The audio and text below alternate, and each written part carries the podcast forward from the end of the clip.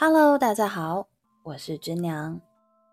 在台中的大肚山上啊，有一个很知名的夜景点——望高寮，有不少大学生、年轻人，也有一家大小会来这里散步。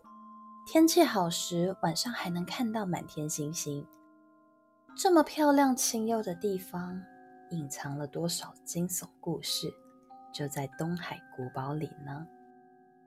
今天要带来的故事就是关于东海古堡以及望高寮的真实事件。望高寮一共有三个巨大的垂直型碉堡，其中一座以东海古堡著称。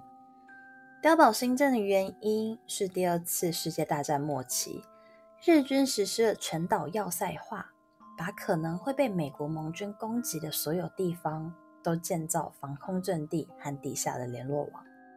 后来，中华民国政府来台，这些碉堡又被重新启用。这些军事重地原本都是一般民众不能靠近的地方，但后来军队营区陆续开放，就变成了探险踏青途中的重要景点。大肚山望高寮也是这样的地方之一。但望高寮在一九九零年代一度变成了治安死角。虽然军方慢慢开放望高寮和碉堡的管制，但一开始也没有任何的保养和维护。久而久之，这边就变成了不良分子出没的地方。就算军方做了一些铁门，想要阻挡这些不良分子，但地方居民还是常常发现碉堡里面有针头和不明粉末。本来是拿来存放枪炮弹药的碉堡，最后变成了治安死角。再后来，这里出现了更可怕的事件。一九九三年，台中某舞厅的知名小姐忽然不见了。警方连夜调查，发现她是和一名酒客一起失踪的。凶手只是因为这名小姐手上拿着当时很贵重的行动电话，却觉得她应该是很有钱的人，所以拿着开山刀和童军绳潜入了她的房间。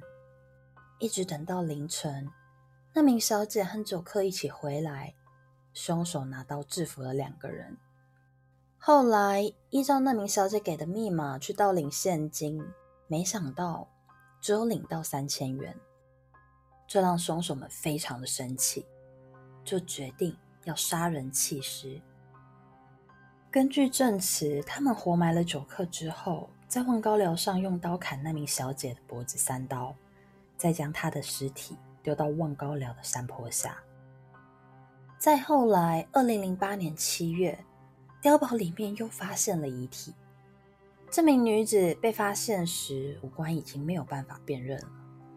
到了隔天，才有一名妇女来指认说，看饰品、衣服跟刺青，就是她失踪一个礼拜的女儿。那凶手是谁呢？这名妇女说：“最近女儿和她的男友感情有一点状况，没过几天，女儿就失踪了。警方很快就找到了这名女子的男友，才刚找到，这名男子就直接坦诚了自己是凶手。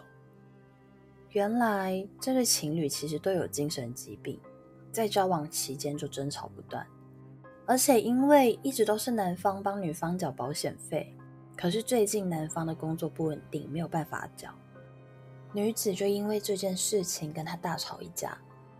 吵架后的隔天早上，他们一起去了望高寮，但又因为保险费吵了起来。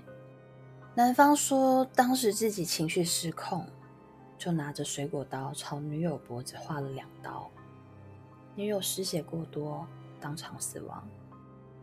事后。因为良心过意不去，就在头七那天买了女友最喜欢的白玫瑰，回碉堡把花放在遗体旁边。没想到遗体就在头七傍晚被发现了，而那些没有枯萎的白玫瑰就变成了关键证据。这就是很知名的白玫瑰割喉案。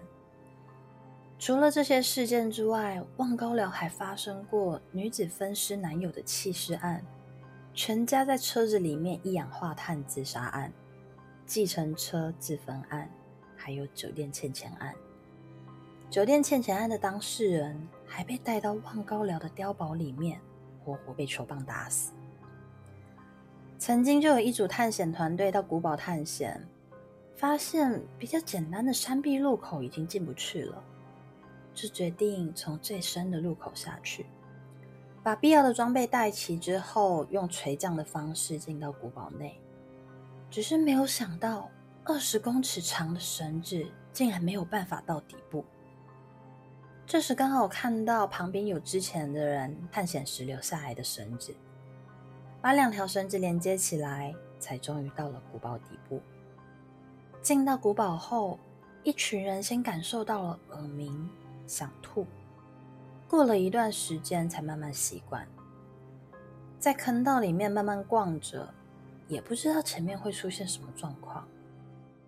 走到某一个小房间时，发现房间内竟然有香袋、线香、红蜡烛以及不知名的祭坛。不知道是谁留下的，也不知道有什么用途。但看到祭坛时，大家都开始发毛。后来想说，难得有这个机会，就还是硬着头皮选择继续前进。直到经过一个传说中的灵感之地，这时电量满的军用手电筒竟然莫名熄掉了两次。所有人被这种情况吓到，伸手不见五指的黑暗让大家惊恐了起来。所以手电筒恢复正常后。大家就决定赶快从原路上升回去。发生这么多怪事的东海古堡，虽然已经把碉堡封起来了，但还是有其他路口可以进去。喜欢探险、想尝试的人，记得要注意安全，并且把装备带齐哦。好啦，今天的故事到这里。有想听什么样的故事或者建议，欢迎在底下留言。我们下次再见，拜拜。